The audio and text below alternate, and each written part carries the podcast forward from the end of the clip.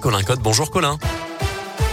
Bonjour Mickaël, bonjour à tous. Et à la une de l'actualité ce matin, pas de cluster finalement du variant Omicron à l'école nationale supérieure d'art et métier de Cluny en Saône-et-Loire.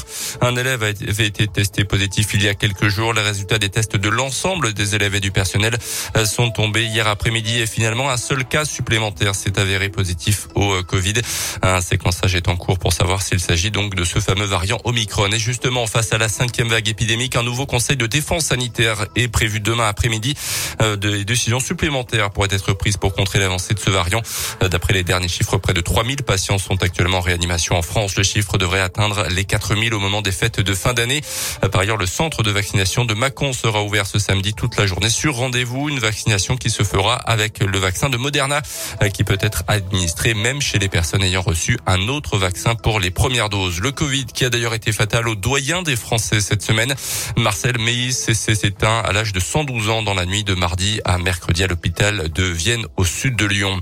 Dans l'actu aussi, les départs en vacances demain soir et ce week-end s'annoncent d'ores et déjà agités à la SNCF. Mouvement de grève confirmé notamment sur les TGV de l'axe sud-est après l'échec des négociations avec les syndicats hier.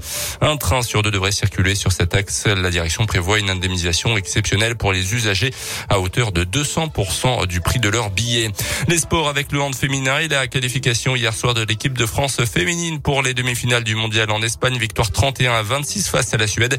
Les Affronteront le Danemark demain à 17h30.